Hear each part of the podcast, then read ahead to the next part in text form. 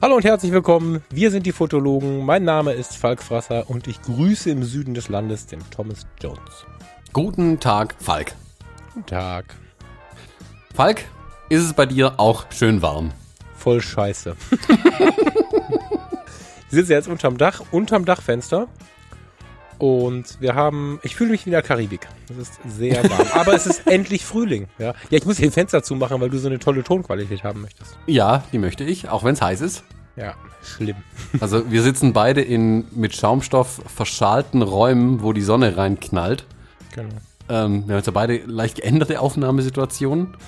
Ähm, gegenüber letztem Jahr, letzten Sommer waren wir in kühleren ähm, Räumen. Gegenden. ja, fast schon kühleren Gegenden. Ähm, auf jeden Fall sind die Räume jetzt wärmer. Ich bin echt gespannt, wie sich das dann das Jahr über entwickelt, wenn es mal richtig heiß wird dann. Ja, wir werden FKK-Podcast anfangen, das ist total klar. das zum einen und vielleicht müssen wir dann nachts aufnehmen einfach. Achso, äh, die Nacht ist ja eh mehr mein. Das können wir eh mal überlegen. Ne? Die Nacht ist ja, Kennst du noch diese Sendung aus den 80er Jahren, der Nachtfalke? Nighthawk? Auch der Nachtfalk finde ich gut. Der Nachtfalk, ja, genau. Ja, das war albern. Das war eine ganz ernste Sendung. Habe ich ganz gerne geguckt. Das war der Domian der USA. Mhm. Großartig, eine Radiosendung war das. Aber ähm, hier, äh, wie heißt äh, äh, die Fotologen Late Night Talk? Wäre doch auch spannend. Das stimmt. Hör mal, weißt du was? Das ist eine Idee. Ja?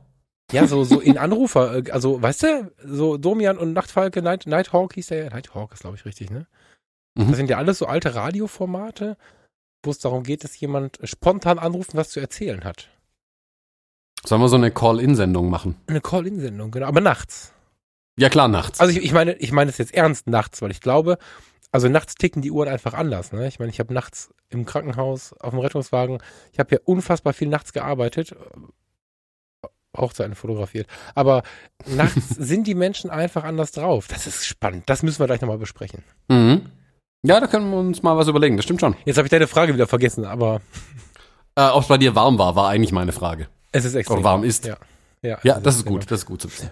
Hast du dein Bier? Wir haben äh, vereinbart, dass wir jetzt ein Bier zusammen trinken, weil wir haben schon Nachmittag im Gegensatz zu sonst und wir haben 300 Grad. Das ist perfekt Genau. für erfrischendes Bier. Mhm. Ich habe mein Bier bereit. Soll ich? Soll ich öffnen? Gib alles. Ja, jetzt hat hier gerade kurz den Pegel an meinem Mikrofon vermutlich rausgehauen.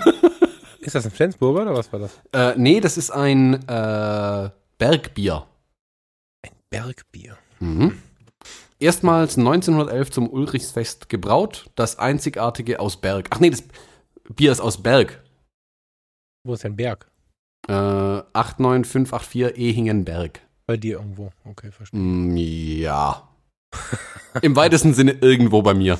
Ja, ich muss dir, ich muss dir gestehen, dass ich kein Bier habe.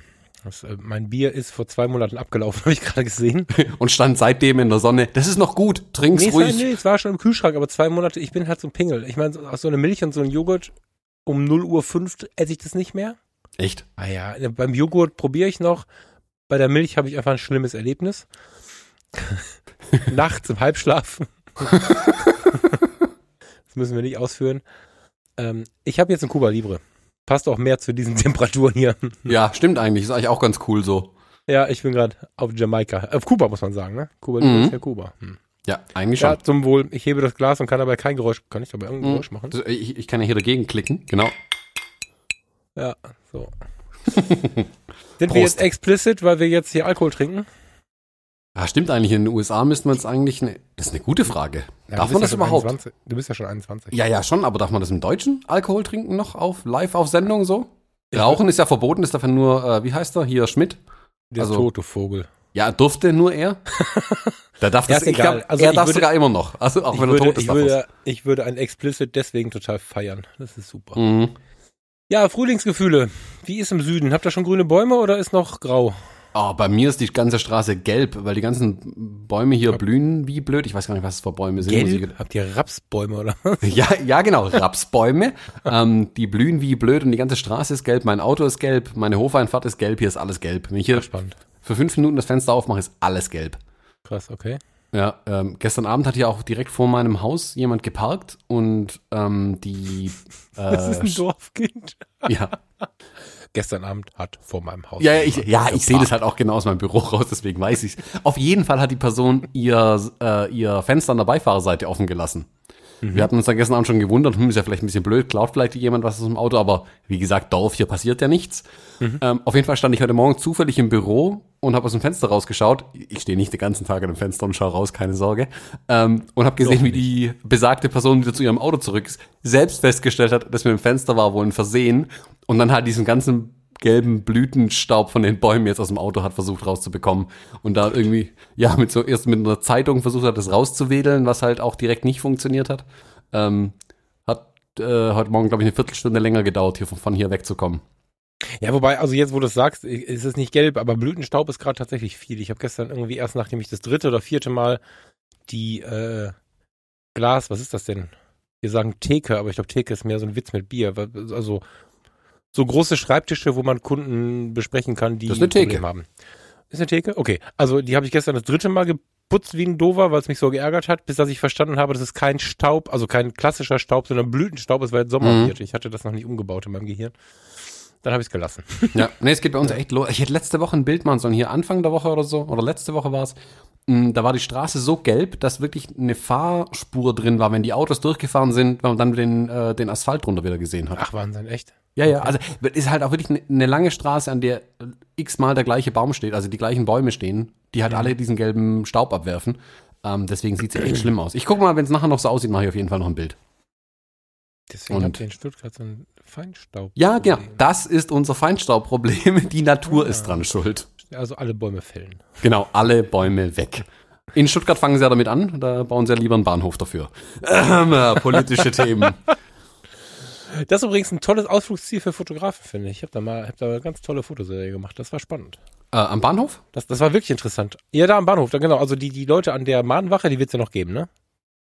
Mhm, die steht noch immer da, ja. Genau. Wenn du zu dieser Mahnwache kommst, das ist super sympathisch. Die Menschen, wenn du eine Kamera dabei hast, die stürmen ja auf dich drauf, müssen dir alles erklären, aber auf eine ganz sympathische Art und Weise. Zumindest waren meine Begegnungen bis jetzt da ganz sympathisch. Mhm. Und wenn du dann von der Mahnwache in Richtung Deutsche Bahnmitarbeiter auf der anderen Straßenseite gehst und die nach einem Porträt fragst, schlagen die dir erstmal mit an aufs Maul. Die sind also aufgrund der täglichen Begegnung nicht so begeistert auf diese Verbindung irgendwie.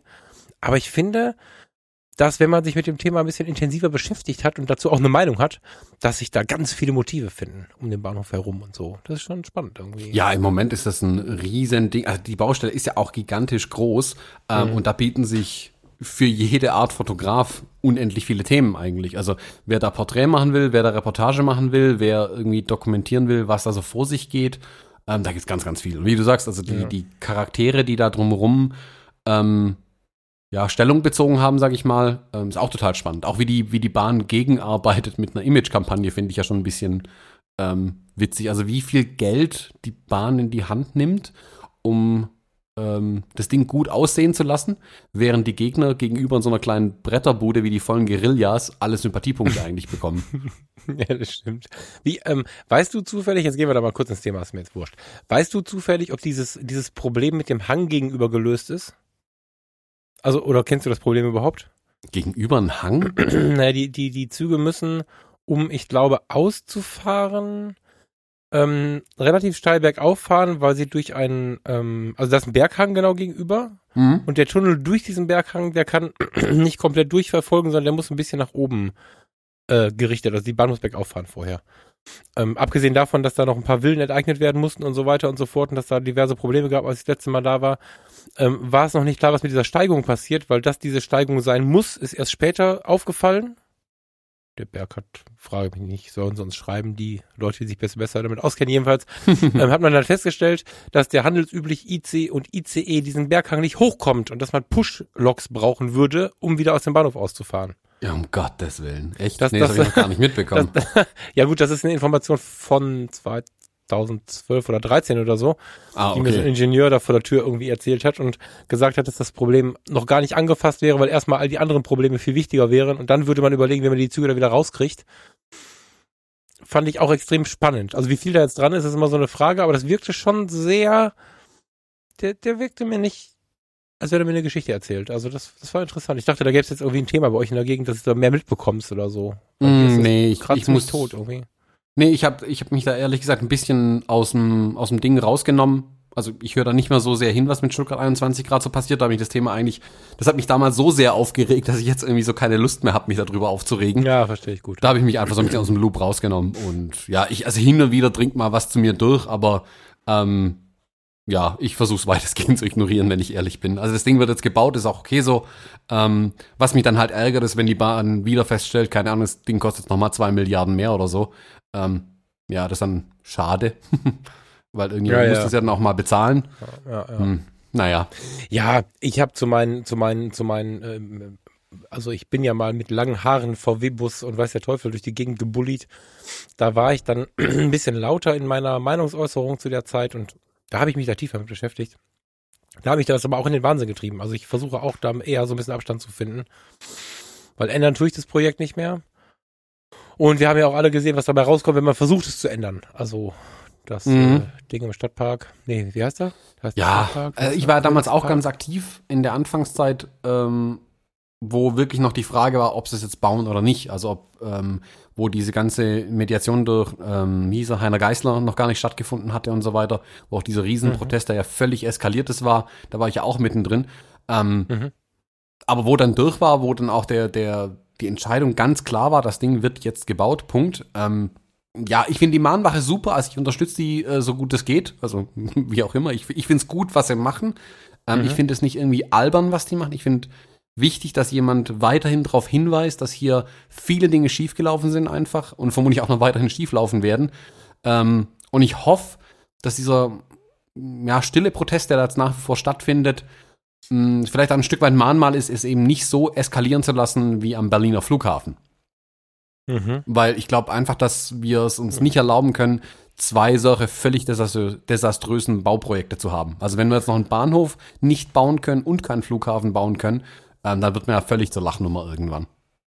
Ja, zumindest ähm, bin ich schon übersee von Menschen, die meine Sprache gar nicht sprechen, auf diese beiden Projekte angesprochen worden. Das ist, Mhm. ja schon mal interessant einfach, ja. Dass ein Amerikaner in einem Urlaubsland am Ende der Welt zu dir sagt, äh, Stuttgart 21 kennen wir besser als Oktoberfest inzwischen. Das ist irgendwie geil so. Ja, also als ich in meinem letzten Job irgendwie in Deutschland unterwegs, äh, in Europa unterwegs war, haben mich alle Europäer darauf angesprochen, was denn eigentlich das Problem wäre, warum die Deutschen jetzt keinen Flughafen mehr bauen können. Ja, ja. Weil alle so Es nach ist ja- Deutschland geblickt haben, weil wir das ja so toll machen, scheinbar Ja. alles, und Ja. jetzt kriegen wir es doch nicht auf die Kette. Ja, ja. Es ist von außen auch nicht durchschaubar. Also was, was, was ich ganz ähm, wichtig bei sowas finde, bevor man, also ich war ja auch echt hart im Thema. Ich denke, dass wir uns da, vielleicht haben wir uns sogar mal gesehen, bevor wir uns kannten. Bei Stuttgart jetzt, ne? Mhm. Ähm, das ist für uns nicht nachvollziehbar, da aber so viele Menschen und so viele Milliarden Euro gerade versacken. Ich meine, sind wir ehrlich, niemand möchte so viele Milliarden Euro versacken lassen. Da sitzt ja keiner, der Spaß daran hat, den Kram in den Gully zu schütten Mhm. sondern da ist ja was passiert. Und äh, was auch immer. So. Deswegen bin ich immer oder versuche ich inzwischen ein bisschen vorsichtiger meiner Bewertung zu sein, ähm, wenn es nicht mein Fachgebiet ist. Also hier in Ratingen, Hochzeitsfotografen, wir sind ja bei Hochzeiten immer wieder, gibt es das, äh, den Comfort Park. Und im Comfort Park gibt es eine, oder gab es, muss man besser sagen, eine ganz alte Baumallee. Und diese alte Baumallee war das Motiv bei Hochzeitsfotos. Auch Mhm. in meinen Hochzeitsfotos, in meinem Portfolio äh, taucht diese Galle diese, diese, diese Allee auf und, und ähm, jeder Fotograf, der irgendwie aus der Umgebung kommt, hat sie auch mal gehabt, weil sie wirklich, wirklich wunderschön ist. Und dann haben sie jetzt diese komplette Allee weggeballert. Die ist, die ist einfach platt gemacht. So. Und jetzt gab es diverse Verschwörungstheorien, dass irgendwelche Amtsleute, weil äh, ja, sie sich's einfach machen wollten, hätten sie das jetzt, es ist ja, ne, also da wird jetzt in Ratingen richtig Hass betrieben gegen, gegen zwei, drei Mitarbeiter der Stadt. Und ich denke mir, gerade mit dem Hintergrund auch Förstersohn zu sein, naja, es gibt schon Gründe, warum man, das ist ein großer Park und dieser gesamte Park hat Bäume aus aller Welt. Diese Komfort-Industriefamilie hat halt von den Reisen Mammutbäume und alles mögliche mitgebracht und das ist so ein, ist ein Name für, so ein Zoo für Bäume halt. So, und äh, da ist irgendein Erreger drin und der droht halt die anderen Bäume zu befallen. Und weil sie irgendwie zehn Jahre versucht haben, diesen Erreger zu bekämpfen, haben sie gesagt, okay, die Dinger müssen weg, sonst geht der ganze Park kaputt. Jetzt gibt es ganz Mhm. viele Theorien, was man hätte besser machen können. Und man hätte, hätte, hätte, hätte Würstchenkette und hakt auf diesen Menschen rum da. hat aber selber keine Ahnung von der Materie. Man googelt zehn Minuten und sagt, das ist doch total logisch, hätte man anders machen können. Ich glaube nicht, dass Menschen sich das so einfach machen, wenn sie so einen Job machen. Und ich glaube auch nicht, dass eine Einzelperson einen Gärtner anruft und sagt, fällen mal 14 Bäume, die 100 Jahre alt sind. Das ist schon was, was wirklich lange besprochen und lange versucht wurde. Und das wird bei BER und bei Stuttgart 21 ja auch so sein. Da hat ja keiner Bock drauf. Da hat einer Scheiße gemacht und vielleicht haben auch zehn Scheiße gemacht, das ist nicht die Frage. Aber zu sagen, also das von außen zu beurteilen, ist mal sehr schwierig. Ich glaube, da tun wir gleichzeitig auch Unrecht. Mhm. Da muss man ein bisschen aufpassen so. Ähm, ich will dir deine Illusion jetzt nicht völlig rauben, aber während du gerade gesprochen hast, habe ich zum Spaß Stuttgart 21 in Google eingegeben, habe dann Artikel aus der Welt hier vorliegen, der ist ein paar Stunden alt erst. Oh und, da, ja, und hier schreibt ähm, Vorstandschef der Deutschen Bahn, Richard Lutz, ähm, mit dem Wissen von heute würde man das Projekt nicht mehr bauen. Ja, ja, äh, äh, absolut. Nein, nein. Ähm, also jetzt, also jetzt aber wirtschaftlich, also jetzt aber wirtschaftlich besser das Ding fertig zu bauen, als es abzubrechen. Genau, ich bin jetzt, genau, ich bin ja kein, nein, Moment, ich wollte nicht sagen, alles cool, dass sie es so gemacht haben. Das ist mm. Bullshit, nur die werden den Point of No Return verpasst haben. Nee, ich meine, jetzt, jetzt ist sogar die Bahn mittlerweile an dem Punkt, das hätten wir anders machen können. Ja, ja, ja, ja, ja. ja das, also hinterher ist man einfach immer schlauer. Genau, genau. Ne, also es ist ja auch so eine Sache, ich meine, wir haben alle schon mal Fehler gemacht. Und so ein Fehler kann mein Glas Cuba Libre umschmeißen hier oder ein Leben kosten. Also das ist ein Fehler ist ein Fehler und ein Fehler ist immer nicht gewollt. Die Konsequenz kann aber sein, dass ich gleich wischen muss oder dass ein Mensch stirbt. Mhm. Ne? Und deswegen muss man immer sehr, sehr vorsichtig sein, finde ich, wenn man Fehler von anderen Menschen irgendwie meint, beurteilen zu können. Das meinte ich jetzt. Ähm. Ja, vor allem als Außenstehender, der nicht in der Situation steckt und genau. hinterher, vor allem also die zeitliche Schiene muss man immer betrachten. Natürlich ist man hinterher schlauer. Also wie du sagst, ja. wenn die, wenn die Züge, keine Ahnung, wenn man halt nicht genau geguckt hat, wie die ähm, Geologie ist, kann man hinterher natürlich sagen, ihr hättet genauer schauen müssen. Aber die sind ja nach hoffentlich nach bestem Wissen und Gewissen auch immer vorgegangen. Ich meine, wer groß, ich kenne große Entwicklungsprojekte ja aus meiner beruflichen Laufbahn auch und ich weiß, dass gerne mal ein Auge oder zwei zugedrückt wird und man einfach sagt, das wird schon irgendwie werden und man hofft mhm. aufs Beste. Das kann mhm. auch funktionieren. Hm, mehr, mehr als äh, häufig ist es dann aber halt doch so, dass die Dinge dann doch auch schief gehen. Ja. Also ist dann immer schade, aber ich, ich glaube halt schon, dass eine, wer viel Verantwortung trägt, sollte dann auch wirklich danach schauen, dass es dann nach bestem Wissen und Gewissen solche Dinge geplant werden. Ich, ich kann mich dann an ein Interview erinnern, ich weiß den Namen leider nicht, mit dem Projektleiter, denke ich, war es, der diese Brücke in Dänemark verantwortet hat. Diese riesige Brücke, die über die Ostsee irgendwie geht. Hast du den Namen da greifbar? Auch nicht? Fehmarnbelt ist es nicht, ähm, das ist in, der Deutsch. Ja. Nee, also auf jeden Fall eine, riesen, nicht, eine Riesenbrücke und da gab es irgendwie ein Interview, keine Ahnung, irgendein wildes Magazin, wo das halt drin war. Ähm, und da war die Frage, die an ihn gestellt worden ist, das Projekt ist früher als geplant, günstiger als geplant fertig geworden. Und da haben alle ein riesen Fragezeichen gehabt. Wie kann das sein, dass so ein Projekt der Größe von vorne, also am Ende günstiger und schneller zu Ende war? Und hat er einfach gesagt, realistische Planung.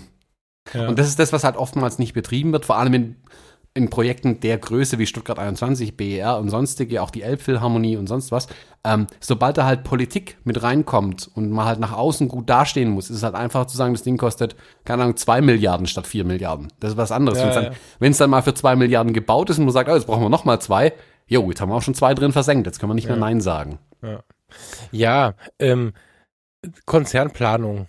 Ich bin der festen Überzeugung, wenn wir irgendwann mal alle verstanden haben, dass realistische Planung besser funktioniert, dann funktioniert sie auch. Also wenn ich, wenn ich mitbekomme, jetzt war ich ja lange Jahre mit vielen Einblicken unterwegs und wenn ich dann mitbekomme, dass Konzerne, mehr ins Detail gehen kann ich nicht, ähm, einen Plan fürs Folgejahr erstellen, der ganz klar unrealistisch ist, um Mitarbeiter zu motivieren, um in Punkten, wo eigentlich der Shampoo schon auf sein müsste, sagen zu müssen, wow, wir sind 500.000 Euro unter Plan. Wir haben kein Minus gemacht, dass wir drei Millionen Gewinn gemacht haben bis dahin, interessiert offiziell gar keinen. Intern in der Chefetage gibt es dann irgendwie schönen Shampoos und, und, und eine Flasche Whisky.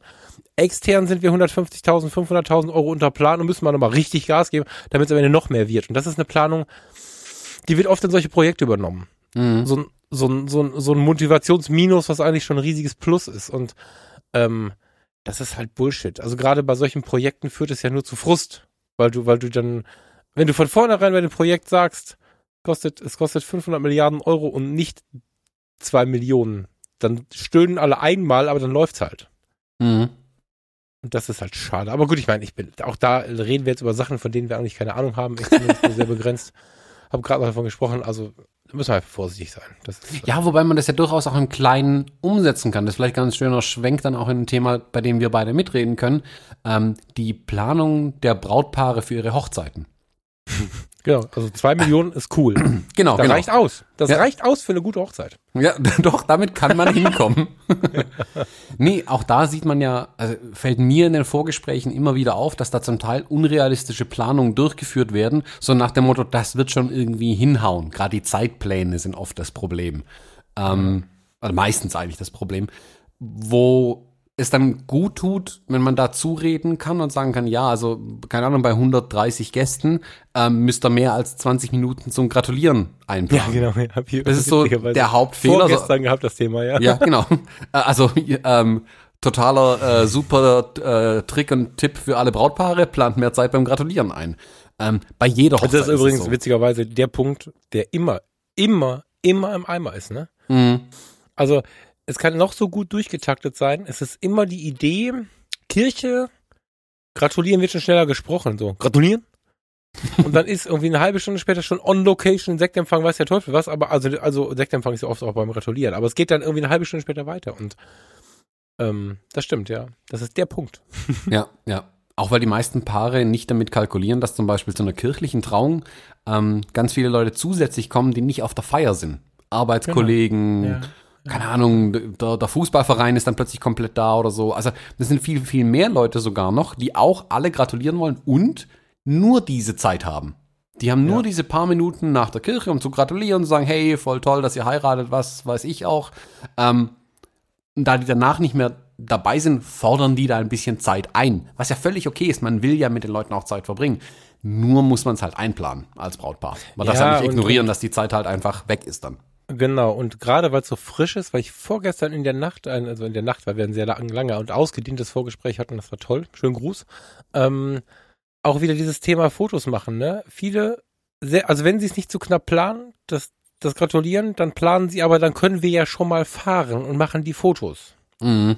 Ne, ich bin nach wie vor ein großer Fan von lasst uns die Fotos vorher machen, dann habt ihr Zeit für eure Menschen, weil gerade die, die so unangekündigt kommen, die sich den Gottesdienst oder was auch immer dann, in welchem Rahmen auch immer das gerade stattfindet, anschauen, sind ganz oft die, wo man denkt, ey, dass du da bist, wie schön, dass du da, ich muss zum Fotografen. Mhm. Ähm, so, und äh, das ist immer sehr, sehr, sehr schade. Ich bin ein großer Fan davon, die Fotografie vor die ganze Geschichte zu setzen, damit ab dann keine Zwänge mehr bestehen, man immer bei seinen Leuten sein kann.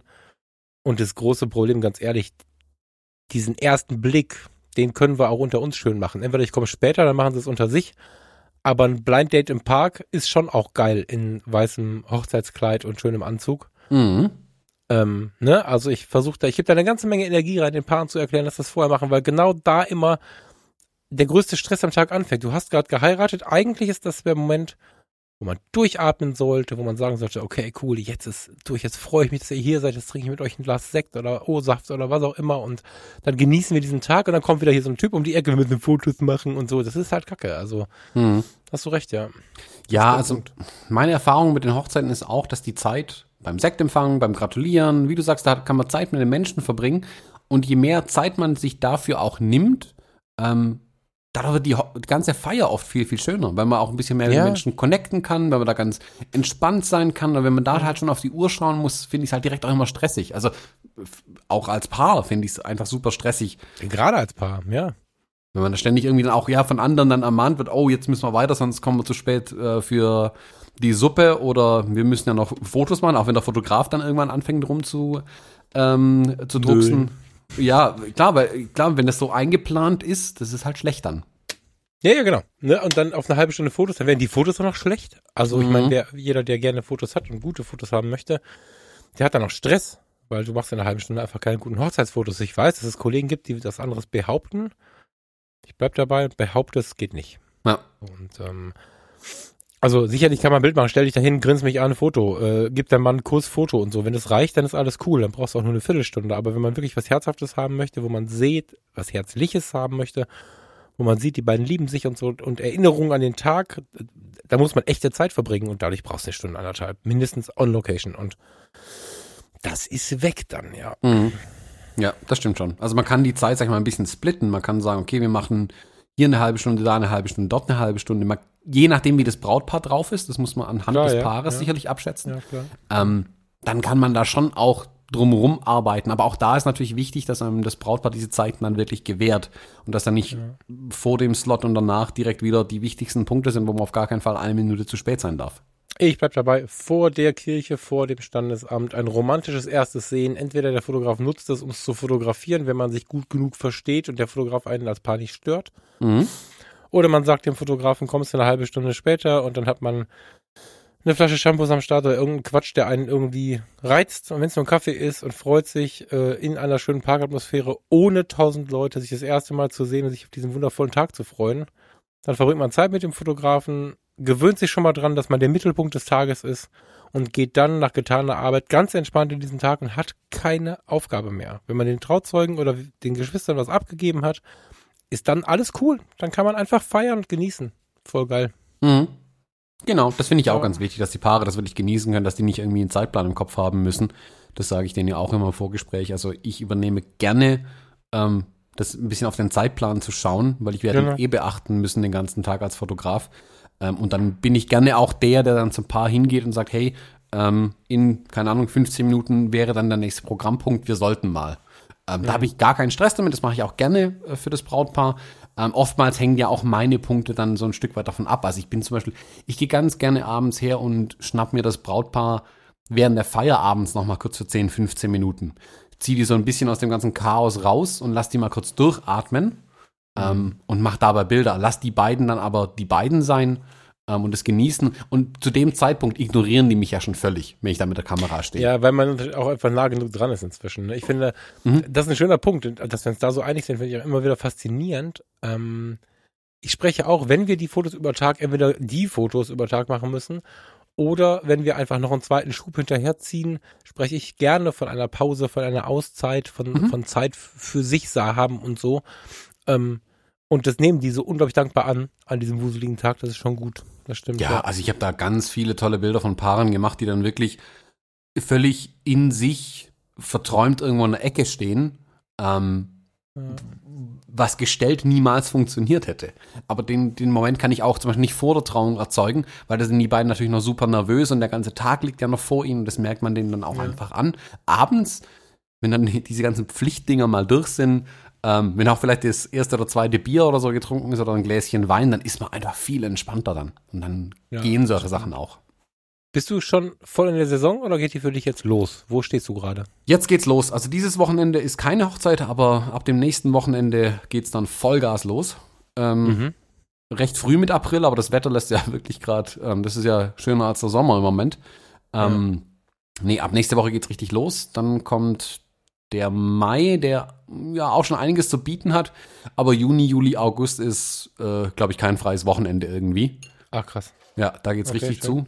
Ähm, für die, also September, Oktober, da hat's noch das ein oder andere Wochenende. Da bin ich jetzt auch so, dass ich sage, da würde ich jetzt auch kurzfristig noch Sachen reinnehmen. Also ich habe jetzt erst die, die Woche noch eine E-Mail bekommen von Bekannten von mir, die jetzt ganz Mhm. spontan beschlossen haben, im November zu heiraten zum Beispiel. Das ist ja Oh. geil, okay. Mhm. Und da freue ich mich natürlich auch riesig drauf. Ich meine, klar, da müssen wir jetzt nicht Sommerwetter erwarten. Ähm, ich glaube aber, dass es auch eine ganz, ganz schöne Feier werden wird. Und da werden wir auch was finden. Also jetzt so kommen die kurzfristigeren Sachen eher rein. Also es kommen auch viele Anfragen jetzt nach wie vor rein, natürlich für bereits gebuchte Wochenenden. Das merke ich auch in meinen E-Mails, die ich von meinen Kollegen bekomme. Also ganz viele schicken mir jetzt auch Anfragen von Brautpaaren weiter, weil sie selbst schon gebucht sind. Ich mache aber genau Mhm. das Gleiche.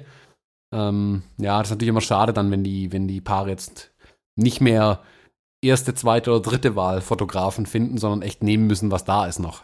Ja. Ja, das stimmt. Also ich hatte ja vor, viel, viel, viel, viel weniger zu machen. So drei, vier Slots habe ich noch. Also da kannst du noch fragen. Mhm. Sind äh, nicht viele, aber ich habe, also so ganz ohne Hochzeitsfotos geht's halt nicht. Das, Nee, das da würde mir auch was fehlen. war so eine Idee, ähm, aber nee, so drei, vier würde ich noch nehmen. Ich habe drei, ich habe vier. So, im Mhm. Vergleich zu, wie viel hast du? Paar 20, glaube ich, ne? Ja, genau. So. Ähm, aber vier ist mir irgendwie doch, doch weniger, als ich dachte. Ich möchte mich zwar anders konzentrieren dieses Jahr, aber so ein bisschen mehr Hochzeiten dürfen es dann doch sein. Ich glaube, man kann das ja schon ganz gut sagen. So ein so Hochzeitsfotograf sein, das ist schon auch so ein Suchtthema ein bisschen. Das macht schon Spaß.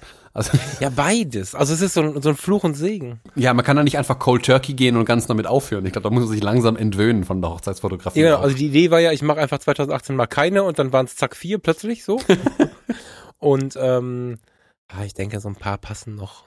Ich würde mich, also ich freue mich tatsächlich so ein bisschen darauf, eben jetzt die spontanen Paare, die, also ich habe ein paar Mal ähm, spontane Paare gemacht im letzten und vorletzten Jahr. Die sind so eine Spur dankbarer. Das ist irgendwie cool. Mhm. Das mag ich. Weil einfach tatsächlich ähm, zu späterer Zeit ähm, die, die, äh, wie soll man sagen, die, die Slots einfach äh, bei den meisten Guten halt weg sind. Ne? Und ähm, wenn ich die Slots jetzt wieder aufmache, jetzt muss ich natürlich mal meine E-Mails durchforsten, der, dem ich abgesagt habe, der wird halt jetzt vermutlich gebucht äh, haben irgendwo. Also es mhm. macht jetzt wahrscheinlich wenig Sinn, diese Leute irgendwie anzurufen. Wenn jetzt noch jemand zuhört, der von mir eine Absage bekommen hat, der kann gerne mal anrufen, mal nachgucken, aber mhm. ja. Ja, ja. Ich hatte vor, dieses Jahr tatsächlich, nachdem ich ja, boah, ich möchte das nicht zu breit jetzt hier ausführen, aber ähm, ich habe ja jetzt irgendwie einmal komplett umgerührt mit so einem riesigen äh, Löffel in einem riesigen Bottich und habe irgendwie einen neuen Job und bin umgezogen und äh, Beziehungen umstrukturiert, beziehungsweise, nee, stimmt gar nicht, ist, äh, gelogen, Beziehung aus. Ist äh, auch eine Umstrukturierung. Ist auch eine Umstrukturierung, genau. Ja, das klang jetzt so, als wenn jetzt irgendwelche neuen Beziehungen am Start wären. Das ist gar nicht so. Ich genieße das gerade, dass es nicht so ist. Aber ähm, bei allem Frieden, der dahinter steht, ist es ja dann doch jetzt irgendwie ein neues Leben. Und äh, dem möchte ich auch ein bisschen Raum geben. Das heißt, ich würde jetzt nicht, also jetzt die Idee zu haben, 20 Hochzeiten zu fotografieren, das passiert mir nicht mhm. weil ich einfach nicht in den Punkt komme oder nicht, vielleicht bleibt das sogar so, dass ich irgendwo bis zehn und dann irgendwie cutte, weil ich persönlich es mehr genießen kann, wenn ich ähm, mich bei jedem Paar irgendwie eine Träne in die Kamera, ich bin ja ein bisschen sensibler, ähm, eine Träne hinter der Kamera verstecken muss oder so und es immer noch was Kribbelndes, Besonderes bleibt so. Es gibt ja Kollegen, dazu gehörst du auch nicht, die schießen sich zwei Hochzeiten im Monat durch. Äh, zwei Hochzeiten, Achtung, am Wochenende durch. Mhm. Und dann über Monate lang. Das könnte ich einfach nicht. Das ist. Ähm ja, ich habe da auch meine Obergrenze an Hochzeiten, wo ich sage, also so viel plane ich für das Jahr. Wenn ich das erreiche, ist das super. Alles, was mhm. dann mehr kommt, lasse ich mir auch ganz bewusst freie Wochenenden. Weiß ich mal ehrlich, ich will im Sommer samstags auch einfach mal auf meiner Terrasse sitzen, äh, grillen und genau. ja, mal ein Wochenende genau. genießen oder so. Genau. Weil alle anderen äh, Freunde, Bekannten, die man so hat, die sind ja nur am Wochenende verfügbar. Weil unter der Woche ja, genau, kann ich das dann zwar machen, aber alleine ist es ja auch irgendwie auch kacke. Ja, ja, das ist, also ich, genau, ich finde zu viel tut da auch der Qualität nichts Gutes. Man muss sich auch, auch Müll ja, lassen, ja. so, ne? Das glaube ich ganz fest und, ähm, nicht, dass es dann zum Fließband wird. So. Genau. Ne? Also jetzt mache ich gerade ein Extrem, ne? Ich gebe einfach dem Neustart zu relativ viel Raum. Ich weiß, dass es Menschen gibt, die dem nicht so viel Raum geben würden. Ich habe aber auch andere Projekte dann an die Stelle gestellt. Also das Thema Podcast wird nochmal ein bisschen intensiver werden. Mhm. Das braucht auch Raum und Platz und so. Also unser Thema Podcast, nicht nur meins alleine. Mhm. Aber ich habe gemerkt, vier Hochzeiten ist mir dann doch ein bisschen. Ich freue mich auf die vier wahnsinnig, aber es dürfen gerne acht werden. ja. ja. ich glaube, acht ist meine magische Zahl dieses Jahr. Der Sponsor unserer heutigen Sendung ist Jimdo. Gebt bei der Bestellung Fotologen ein, dann erhaltet ihr 20% Rabatt auf euer Pro- oder Business-Paket im ersten Jahr. Jimdo ist ein Website-Baukasten und die einfachste Möglichkeit, auch ohne jegliche Vorkenntnisse deine eigene Website, einen Blog oder Online-Shop zu erstellen. Einfach Design auswählen, Bilder hochladen, Text rein und fertig. Es stehen euch zahlreiche professionelle Designs zur Auswahl. Die Jimdo Designs sind dabei auch responsive. Das heißt, sie passen sich automatisch jeder Bildschirmgröße an, sei es Desktop, Laptop, Tablet oder Smartphone. Jimdo enthält viele wichtige und viele coole Features. So sind die Jimdo-Seiten zum Beispiel mit HTTPS verschlüsselt und mit den SEO-Funktionen ist es ganz einfach, die Findbarkeit deiner Website bei den Suchmaschinen zu verbessern. Auch die Einbettung von sozialen Netzwerken ist ein Kinderspiel. Und wenn man doch mal Fragen hat, bietet Jimdo einen schnellen und vor allem persönlichen Support. Für uns Fotografen aber natürlich besonders wichtig, bei Jimdo kann man ausdrucksstarke Bildergalerien erstellen und sogar passwortgeschützte Bereiche, zum Beispiel für die Kunden anlegen. Zudem bietet Jimdo auch Pakete mit unbegrenztem Speichervolumen an. Der Start ist ganz einfach. Geht auf www.jimdo.de slash Fotologen und gebt beim Bestellprozess den Rabattcode Fotologen an. Dann erhaltet ihr 20% Rabatt auf das Pro- oder Business-Paket im ersten Jahr und unterstützt uns und diese Show. Und, ach so, was ich ja nach wie vor mal sagen muss, ne, ähm, ist ja immer noch nicht so richtig safe. Ich würde unfassbar gerne, gerne auch mit dir zusammen, aber das ist äh, zur Not auch alleine, ich möchte im Schnee eine Hochzeit fotografieren. Ich habe noch nie im Schnee eine Hochzeit fotografiert. Also mhm. ich oute mich mal, das ist unter Kollegen nicht so beliebt, Auch Destination Wedding ist was, was ich großartig finde. Andere Welten.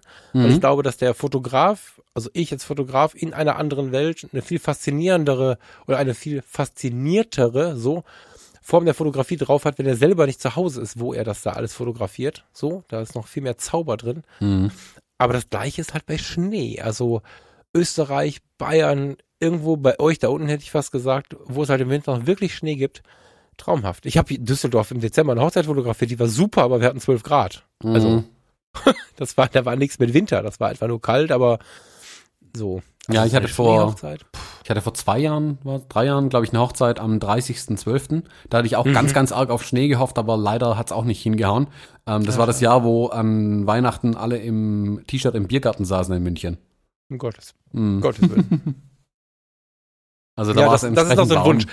Ich habe noch nicht so richtig die Idee, wie ich da, wie ich da rankommen soll. Ich habe sogar schon mal überlegt, ob ich nicht irgendwie an die Fremdenverkehrsverbände oder an die Hotellerie gehen soll oder so weil ich, vielleicht hört jemand zu, der da irgendwie Verbindungen in diese Gegenden hat. Also es gibt ja, es ist ja nicht so, dass das was ist, was es nicht gibt. Das gibt es halt nur in Nordrhein-Westfalen so gut wie nicht. Mhm. Ähm, wenn du, wenn du äh, irgendwo in Österreich oder im, im, in Bayern, im Allgäu, weiß der Teufel, wo da unten wohnst, da wird ja im Winter viel geheiratet, ja. Und ich habe da einfach keinen Zugang. Also ich ähm, muss jetzt echt mal überlegen. Jetzt neuerdings über den Podcast äh, haben wir äh, gemeinsame Leute im Netzwerk, die da bis München irgendwo wohnen, aber ich Nee. Ja, also wenn jemand eine so Schneehochzeit, wenn jemand eine Schneehochzeit vorhat, immer gerne her damit. genau. Ich habe übrigens eine Rückmeldung zur türkischen Hochzeit bekommen. Oh, spannend. Ja, ich, aber du schimpfst mich ja immer aus. Ich muss gestehen, mhm. also zur Erklärung, die letzten zwei Tage waren bei mir, hm, sagen wir, zeitintensiv, also Zeit, äh, ich hatte Stress. so. Und äh, jetzt gerade habe ich verbotenerweise kurz in meine Mails geguckt und habe nur ähm, den Ansatz gelesen, ich habe eine türkische, dann ist das vorbei mit der Vorschau. Also ich habe eine Rückmeldung bekommen zu unserer türkischen Hochzeit. Mal gucken, was dabei rauskommt. Mhm. Entweder er hat eine gesehen oder er hat eine, er hat eine für uns, keine Ahnung. Ich gucke da gleich mal nach und nach der Aufnahme sage ich dir Bescheid. Ähm, es kamen auch zwei, drei Angebote über Instagram äh, zu dem Thema was zu erzählen oder ähm, uns einzuführen. Also das müssen wir auch noch mal ein bisschen, bisschen vertiefen, das Thema. Mhm. Türkische Hochzeit ist äh, ist in den letzten zwei Tagen irgendwie wieder aufs Radar gekommen. Ich konnte es noch nicht ausarbeiten. Ähm, mal gucken, vielleicht finden wir eine türkische Hochzeit im Schnee. Ich wollte gerade sagen, wir können den Schwierigkeitsgrad ja nach oben drehen. Genau. Wir wollen eine türkische Schneehochzeit haben, bitte. Ja, jetzt wird's aber hart. Ja, krass, sehr gerne. Ja. Ja, fein, fein. Ja, aber ich, ich muss ehrlich gesagt sagen, ich, ich freue mich jetzt auch riesig, dass die Saison losgeht. Ich habe mich kribbelt echt in den Fingern. Ähm, ich merke richtig, dass ich Lust habe, da jetzt wieder rauszugehen ähm, und mich in die Hochzeiten zu stürzen irgendwie. Ähm, so nach einem halben Jahr fehlt es dann, fehlt schon ein bisschen irgendwie. Ja, weißt du, was romantisch ist? Ja, nein. Meine erste Hochzeit dieses Jahr habe ich mit dir. Echt? Oh. Ja. ja. Das ist dann schon Schlosse mein... zu Benrath zu Düsseldorf. Mm, das klingt doch schon mal fein. Und die danach habe ich auch mit dir. ich kann nur leider nicht aussprechen, wie der Ort heißt. ist irgendwo in Niedersachsen, du weißt auch nicht, ne? Uh, nee, ich verlasse mich da völlig auf deine Planung, muss ich zugeben. Da du da ja, einen Hut auf hast. ich mach das heute Nachmittag. Ja, ich mach das heute Nachmittag. Ja. Irgendwo habe ich noch die E-Mail. Ich gehe da ja nur als Dienstleisterhinweis. ja, ja, genau.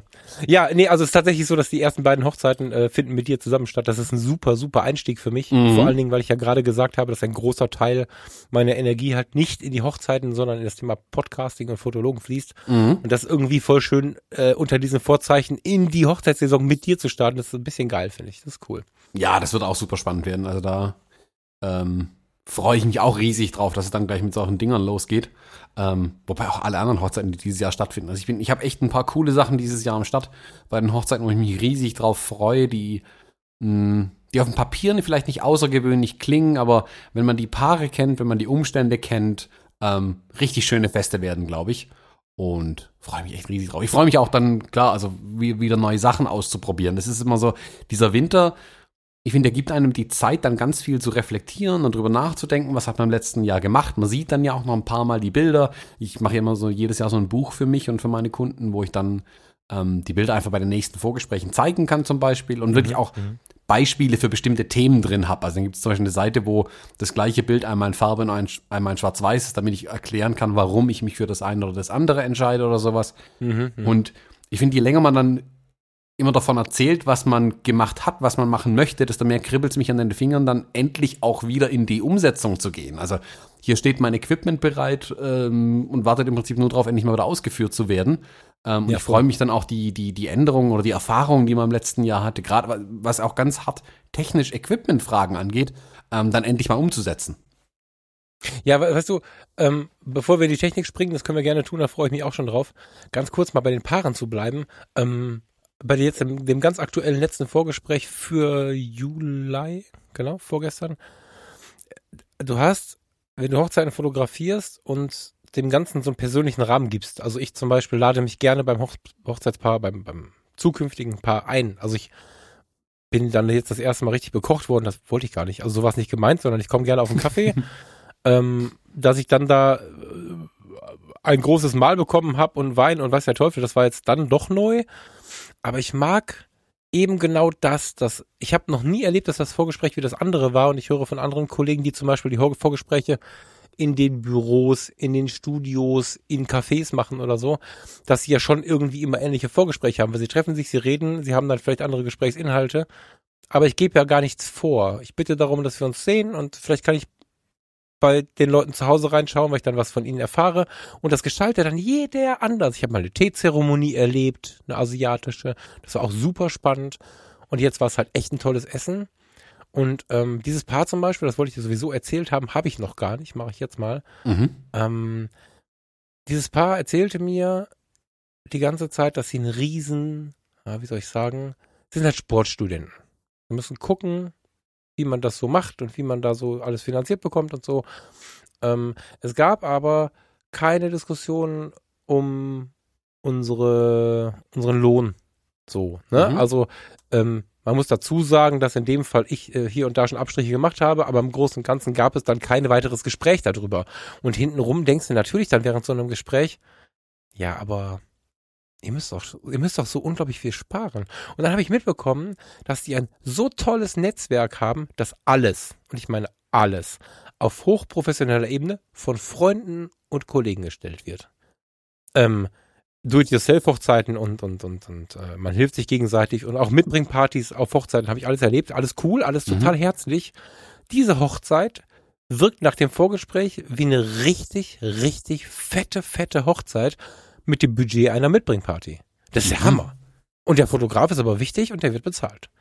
Also, was da für eine Wertschätzung der Fotografie entgegengegeben gebracht wurde an dem Abend, muss ich mal sagen, habe ich so noch nicht erlebt. Und die, diese, diese Leute, die diese Menschen umgeben, wir, wir sind dann in die Küche gegangen.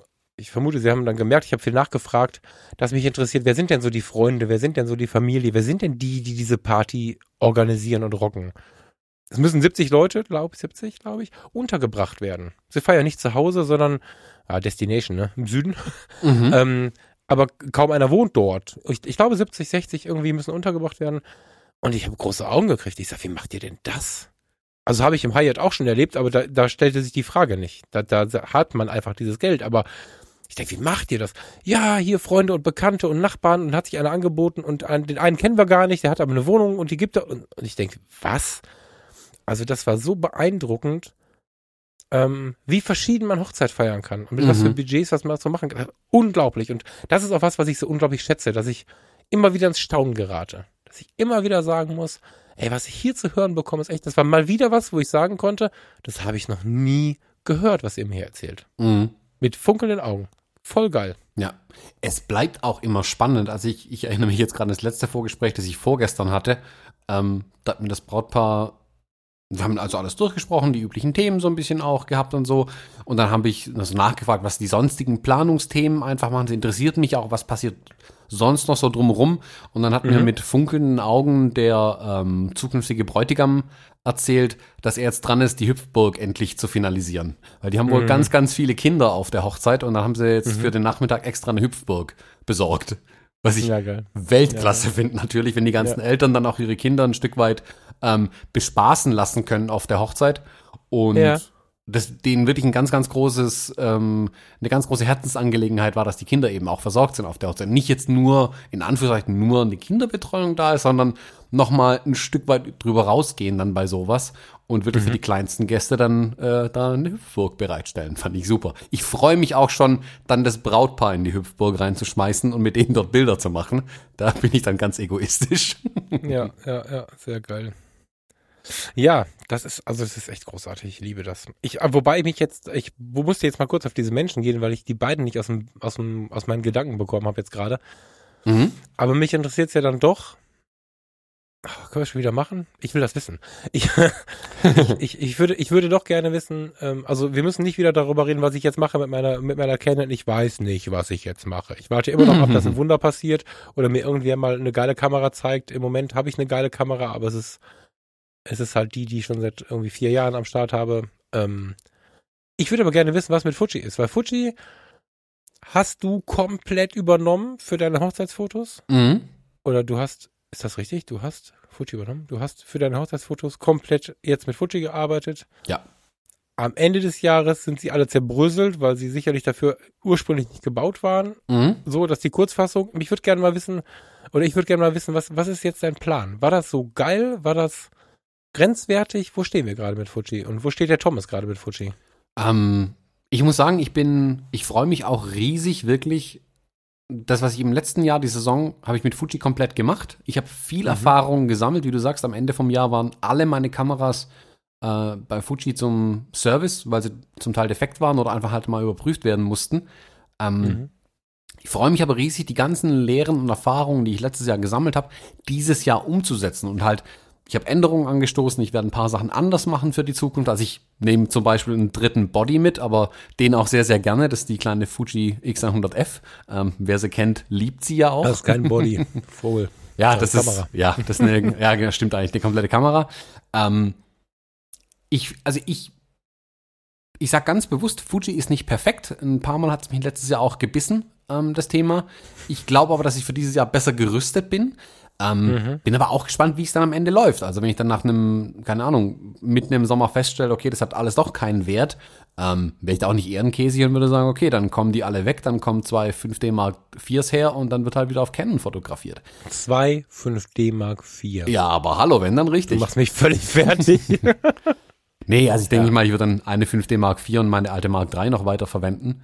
Ähm, ja muss aber ehrlich gesagt sagen, ich kann mir es gerade nicht vorstellen. Also Fuji ist mittlerweile auch von den Hochzeiten in alle anderen Bereiche reingerückt. Es gibt kaum noch Aufträge, die ich mit meinen Canon-Sachen fotografiere. Das sind, mhm. wenn überhaupt, dann Spezialthemen. Hier ein Tilt-Shift, da ein Ultraweitwinkel, das halt für, den, für Innenarchitektur und solche Sachen speziell ist oder so. Im Großen und Ganzen mache ich alles mit Fuji und ich bin ganz ehrlich, von meinen Kunden kann auch keiner den Unterschied feststellen. Also ich arbeite zum Teil auch mit Werbeagenturen und anderen, ich sag mal, Profis zusammen, die solche Dinge auch einschätzen können. Ja. Und da gab es überhaupt keinen Kommentar in irgendeiner Art und Weise. Entweder das ist jetzt viel besser oder viel schlechter wie früher. Also, äh, es gibt keinen Unterschied bei dem Nein, Ergebnis. Ganz realistisch, genau. Das Einzige, was du wirklich sehen kannst, und das brauchst du in Hochzeitsfotografie selten, das, was ich gerne einsetze, deswegen hake ich auch noch so ein bisschen vor so einem Komplettwechsel. Deswegen stellt sich für mich die Frage genau genommen ja auch gar nicht so richtig wenn du darauf stehst, 50 mm 1,2 oder 1,4 im, im Close-Up zu fotografieren, dass du wirklich nur Augen, Augenbrauen, nicht mal mehr, ach, Augenwimpern vielleicht scharf hast, mhm. dass du diese 135 2.0 und dann mal ran. Das sind so Porträts, ich stehe unfassbar darauf, die haben so einen sehr künstlerischen Touch und so. Das ist aber eigentlich eher künstlerische Porträtfotografie, eigentlich eher, und also nicht mal mehr eine natürliche Porträtfotografie, weil wenn du lachst und mir einmal einen schiefen Blick zu, zuwirfst bei sowas, ist das eine Auge ja schon weg. Ne? Also mhm. du musst wirklich konzipiert, hochemotional, künstlerisch, wie auch immer daran gehen, dann fehlt dem kleineren Sensor und den nicht so weit aufgerissenen Blenden in Kombination, muss man sagen, einfach ein bisschen was an, an, an Freistellung, Charakter, was auch immer. Und das ist das einzige Thema. Sobald du ein natürliches Porträt machen willst, also aus diesem künstlerischen Ra Bereich rauskommst, ist ja schon wieder alles geil. Das, was ist 5614 oder 1, 2. 1, oh Gott, siehste. So, 56, 1, 2, das rockt schon richtig was weg. Mhm. Das kommt da zwar nicht ran, an diesen Bereich, den ich gerade benannt habe, aber sag mal ehrlich, ich mag den sehr, hab dann am Ende vier, fünf Fotos damit von 1000. Mhm. Äh, und jetzt? so, ne, also das macht am Ende nichts aus. Das ist von mir eine Liebhaberei. Ansonsten, das mal ausgeblendet, kann Fuji halt alles, was die anderen auch können. Die, Genau. die, die, die Rauschverhalten. Die X100F macht die 6D fertig. Mhm. Das ist der Hammer. Ja, ISO 6000, ja gut, dann ist es so. Kein Problem. Mhm. Genau, es, es, man, die Kameras, 6400 ist er, ne? So. ja, die, die Kameras sind nicht perfekt. Es gibt ein paar Dinge, wo ich sage, hm, nicht ganz so cool irgendwie, aber insgesamt überwiegen für mich die Vorteile. Ich habe jetzt zum Beispiel, habe ich angefangen, ich habe so einen kleinen Instax-Drucker ähm, in meiner Fototasche mit drin liegen ähm, und alle meine Kameras sind auf diesen Drucker eingestellt. Sprich, ich kann jederzeit während jeder Session, ob das jetzt Business-Porträts, Familie, Hochzeit, sonstiges, Eventreportage, egal was es ist, ich kann jederzeit in der Kamera einfach kurz sagen, hey, druck mir bitte das Bild aus, dann macht es bzz, bzz, bzz in meiner Tasche und hinten kommt ein Bild raus. Mhm. Noch geiler, wenn das Ding im Rucksack liegt und ich dann wirklich in die Seitentasche des Rucksacks reingreife und ein Bild rausziehen kann. Die Überraschung, Mhm. die Blicke der Leute, das ist unfassbar. Und das sind Dinge, die kann ich momentan mit den Fujis perfekt abdecken und in meinen Workflow einbauen. Ähm, Ja. Und die Reaktion, die man da bekommt, also bestes Beispiel, wenn man auf einer Hochzeit oder auf einer Veranstaltung ähm, irgendwie ein Kind fotografiert und dann eine richtig coole Aufnahme hinbekommt, dieses Bild auszudrucken und den Eltern mitzugeben. Die werden das Bild jedem zeigen und jedem von dir erzählen. Der Fotograf, das der mir stimmt. direkt einen Polaroid mitgegeben hat. Wobei ich den Kollegen, also ich muss ja kurz für die Kollegen, für mich selber auch ein bisschen für die Kollegen kurz sprechen. Da muss man der Typ für sein. Ja, So? klar. Ich weiß, dass es ganz viele Fotografenkollegen unfassbar schockt und stresst, diese Idee. Und ähm, du weißt das, du hast meinen Drucker. ähm, ich habe den halt auch wieder abgegeben. Also es geht auch eine andere Sicht auf die Dinge. Ähm, koppeln, nicht koppeln, einstellen, machen, tun. Manche Menschen stresst das. Ähm, so, das heißt also, das ist lange kein Must-Have, finde ich. Das ist wunderschön. Ich überlege zum Beispiel so eine SQ10 dabei in die Tasche zu nehmen. Oder sowas ähnliches. Oder tatsächlich eine wirkliche Polaroid, um Mhm. zwischendurch mal einen Gag zu machen, weil dann einfach für mich, und ich glaube, damit bin ich nicht alleine, ähm, die Elektronik nicht so viel Raum einnimmt. Ist es jetzt richtig eingestellt? Habe ich eine Verbindung? Der Drucker verliert die Verbindung auch schon mal. Ich weiß, dass du, wie du gestrickt bist in deinem Gehirn, A, Drucker, Verbindung verloren, Knopf drücken, machen, tun, alles easy, jetzt kommt ein Foto. Ich krieg einen Affen. Wenn ich mal eben kurz, ha, ich zeig euch was, drücken, geht nicht. Mhm. Krieg ich die Krise. Ich müsste wahrscheinlich irgendeine Neo 90 oder so, irgendeine Instax-Kiste in der Tasche haben. Mhm. Die Grundidee finde ich super schön. Ähm, ich glaube nur, wenn wir in der Öffentlichkeit so ein bisschen stehen mit diesem Podcast, sollten wir nicht sagen, jetzt müsst ihr hier mal gucken, dass der Drucker da an den Start kommt. Das wird vielen Leuten viel Stress machen lassen. Ja, ganz klar. Aber geil, ne? Also nicht falsch verstehen. Mega geil, wenn du es tust und für den Kunden richtig cool. Mhm. Absolut. Genau, man muss, ich glaube, deswegen will ich ja auch nicht, also wenn mich jemand fragt, mit welcher Kam welche Kamera soll er sich kaufen, da würde ich auch nicht pauschal Fuji sagen. Für manche ist es einfach das falsche Werkzeug. Es gibt welche, die sind mit einer Sony glücklicher, mit einer Canon, mit einer Nikon, mit einer Phase One, ähm, mit irgendwas. Auf einer Hochzeit, Phase One. Ja, Ähm, genau. äh, habe ich, hab ich schon gesehen, habe ich schon gesehen. Ähm, Okay. Ja, äh, aber auch mit einem Drucker, man muss es schon in seinen Workflow eingebaut bekommen, man muss sich relativ klar sein, dass man es auch beherrschen kann. Also ich will nicht, dass jemand sich ganz, ganz viel Technik anschafft und wilde technischen Spielereien macht, die Fotografie selbst aber dadurch völlig aus dem Auge verliert. Also das ist ein Ja. technisches Gimmick, was aber auch die Gefahr einfach birgt, dass man dann sich in diesen technischen Gimmicks verliert. Also ich würde das Genau. also niemals ankündigen zum Beispiel. Das Ding ist dabei, wenn sich die Gelegenheit ergibt, cool, wenn nicht, dann gibt's kein Foto. Punkt. Also dann gibt's Ja, kein, ja, genau, kein Instax aus genau, dem genau. Ding raus. Genau, genau, genau. Aber es ist schön, dass du es sagst. Das finde ich halt total wichtig. Ähm, bei uns beiden merkt man es auch so ein bisschen, ähm, wer da gerade gerade mit dem Blick auf technische Dinge einfach unterschiedlich tickt oder sagen wir mal, jeder für sich muss gucken, wie tick ich da. Deswegen ist auch die Frage nach der richtigen Kamera immer sehr personenbezogen und sehr persönlich. Mhm. Ähm, ich liebe die X100F aus verschiedensten Gründen. Ich liebe sie aber besonders in der Ruhe, wenn ich da ein JPEG einstellen kann und dann für mich Fotos machen kann. Nicht Dateien sammeln, um sie nachher im Lightroom zu bearbeiten, sondern Fotografien, wie sie sind, die habe ich dann nachher fertig. Voll geil. Auf der Hochzeit ist sie dabei, weil sie eine geile Zweitkamera ist. Da ist sie nicht meine erste Leidenschaft. Da liebe ich es wirklich, die Spiegelreflexfotografie, wie ich sie von klein auf gelernt habe, so weiterzuführen. Da bin ich dann mal nicht gehe mit der Zeit, sondern ich merke immer wieder, dass mich der Weg dahin, dann bin ich, das ist ein zuverlässiges Arbeitstier, was ich blind bedienen kann, wo ich auch äh, halb ohne, also ohne richtig hinzugucken, ein geiles Foto mache. Das fällt mir zum Beispiel bei den Spiegellosen etwas schwieriger. Ausnahme war die Alpha 9, als der Steffen mir die vor die Nase gehalten hat, die hätte ich ja klauen können. Mhm. Ne? Also es gibt immer wieder auch so Momente, wo man vielleicht diese Grenze über, das ist vielleicht morgen anders. Wenn sie alle sind wie die Alpha 9 oder ich mich dann doch entscheide, sie zu kaufen, dann ist vielleicht alles anders. Aber für den Moment sollte jeder für sich checken, was will ich denn jetzt haben? Was Mhm. ist meine Art zu fotografieren? Ja, es ist ganz wichtig, genau, wie du sagst, für welchen Zweck setze ich es eigentlich ein? Ich bin zum Beispiel. Und wer setzt es ein? Genau. Ich bin zum Beispiel, ich bin großer Fan, ich habe ja alle drei Fujis von den, in Anführungszeichen, großen. Ich habe die XT2, die X Pro 2 und die X100F im Moment. Und jede hat für mich ganz klar ihren Platz. Die XT2 ist zum Beispiel immer mit Batteriegriff, das ist dadurch eine große Kamera, die ist wuchtig, die ist ein Arbeitstier, die ist ein Werkzeug und so wird die auch von mir behandelt. Also die, die muss auch viel aushalten irgendwie, die Kamera. Die begleitet mich immer ins Studio zum Beispiel, das ist die Studiokamera für mich.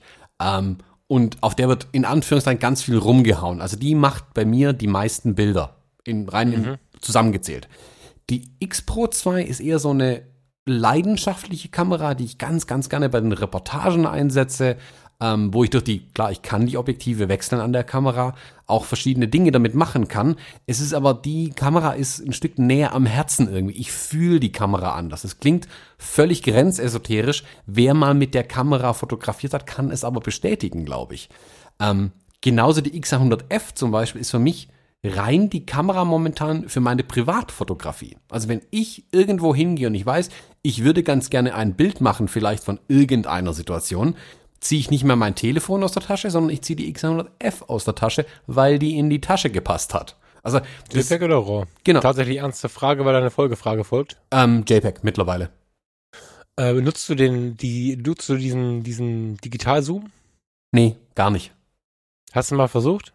Ich habe es mal getestet, weil es mich interessiert hat. Ähm, hab den, hm, hat mich nicht so gerockt irgendwie. Also ich, ja, jetzt gibt's einen Digitalzoom, aber ich wusste nicht so richtig, was ich mit anfangen soll, wenn ich ehrlich bin.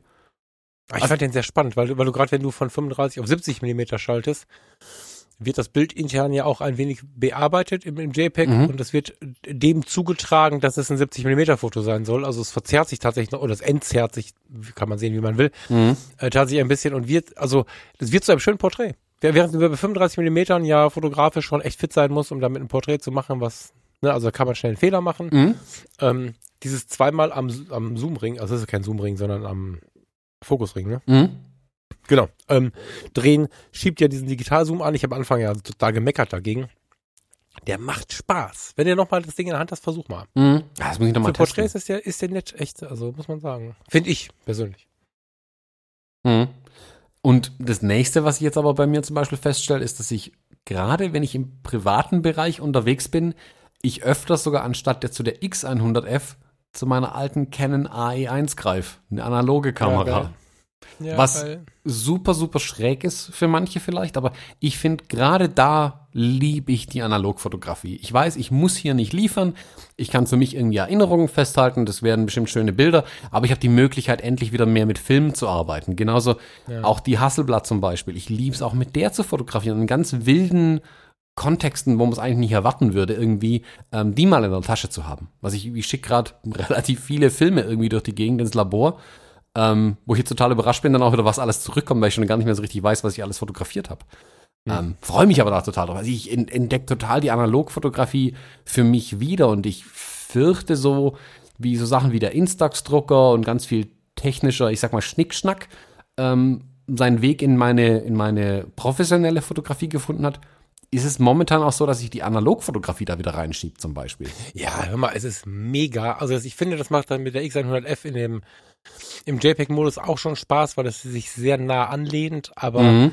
wenn man jetzt auf eine Sommerparty geht, ein Sommerfest, ein, ein, ein, ein, ein, ein langer Tisch, der in einem, in einer, auf einem, in einem Garten äh, aufgebaut ist, wo gegrillt wird und so, so das Klassische, da vielleicht toben da noch ein paar Kinder rum, vielleicht so, ne, am Abend gehen die Kinder nach Hause zu dem Babysitter, man trinkt ein Glas, irgendwas dazu und so. Diese Zeit mit einer AI1, ich habe eine Pentax MX, die finde ich auch super, weil die Pentax MX noch mal kleiner ist, aber mit so einer analogen zu verbringen, das hat einen riesen Charme, weil du noch mehr als bei der X100F nachher Bilder bekommst, die so sind, wie sie sind, die fotografiert sind. Wenn da mal Augen absaufen äh, oder mal die Sonne zu hart äh, ins Bild rutscht oder so, das sind Effekte, die sind richtig, die sind äh, so, so echt, die sind so, das ist so eine, so eine intensive Erinnerung irgendwie. Ich finde es super, super schön, an solchen Tagen, von solchen Tagen Analogfotos zu haben. Mhm. Mit diesem ganz speziellen Charme, auch diesem unperfekten Charme. Man kann unter kontrollierten Bedingungen, das hast du kürzlich mal wieder bewiesen, Studio, Mhm. ähm, super geile analoge Fotos machen. Aber gerade wenn du in, in ja, Reportage ist ein großes Wort, auf einer Party mit der analogen rumhampelst, Mhm. mega, voll geil, was da für Ergebnisse rauskommen, finde ich geil. Ja. Ja, das ist einfach ein anderer Charme. Ähm, da wird Ja. im Moment ja ganz viel wieder drüber gesprochen, über analog und digital und hin und her und warum doch wieder so viele Leute zu den Analogkameras greifen. Ich sehe da schon so leichte Parallelen, aber auch zu den äh, Schallplatten immer wieder. Je mehr ich drüber nachdenke, ich habe hier auch einen Schallplattenspieler rumstehen und wenn Ich ich habe meinen gestern angeschlossen, sehr passend. ja, genau. Guck. Ähm, und wenn ich halt hergehe und ich setze mich irgendwie in meinem Wohnzimmer hin und ich möchte jetzt irgendwie, keine Ahnung, ein paar Zeilen schreiben oder irgendwas machen, dann stehe ich auf, gehe zu meinem Plattenspieler, leg da eine Pink Floyd Platte rein und nach 20 Minuten muss ich die auch wieder umdrehen. Das ist aber ein sehr, sehr bewusster Vorgang. Und ich finde, bei analog ist es auch so. Also wenn ich dann so eine, die Canon i1 dabei habe, habe ich meistens einen Film drin, 36 Bilder, und überlege mir dann, zum einen sehr genau, was ich fotografieren möchte, zum anderen aber auch nicht. Also ähm, es ist dann egal, wenn das Bild vielleicht auch mal nichts wird einfach. Es ist, Ja. ich fühle mich da irgendwie freier mit dem Ding, komischerweise, obwohl obwohl es ja vielleicht eine Einschränkung ist, so eine Analogkamera. Ich fühle mich da tatsächlich freier. Ja, ja, das sehe ich genauso. Ja. Super schön. Ja. Finde ich ganz spannend, auch ähm, gerade wenn du sonst, du bist ja sonst ein Technik-Geek, kann man das so sagen? Du bist ja schon sehr, Ja, ich mag Technik, klar, voll. genau, ne, mit Power auf Technik unterwegs und gerade dann, also ich meine, es ist auch Technik, aber es ist eine ganz andere Technik. Mhm. Analog ist halt so äh, organisch. Ich mag dein Schmachen. Analog ist so. ja. Organisch. Ja, Ja, es ist genau das, die, dieses Gefühl, das da ein Stück weit aufkommt, hat was Besonderes. Und ich muss zugeben, ich sehe mehr und mehr jetzt die, die Möglichkeit, das Ding auch professionell einzusetzen. Also ich habe kürzlich von, von Musikern ähm, Porträts gemacht und dabei auch mit der Hasselblatt gearbeitet. Und ich muss zugeben, die Bilder stehen den digitalen Bildern in absolut nichts nach.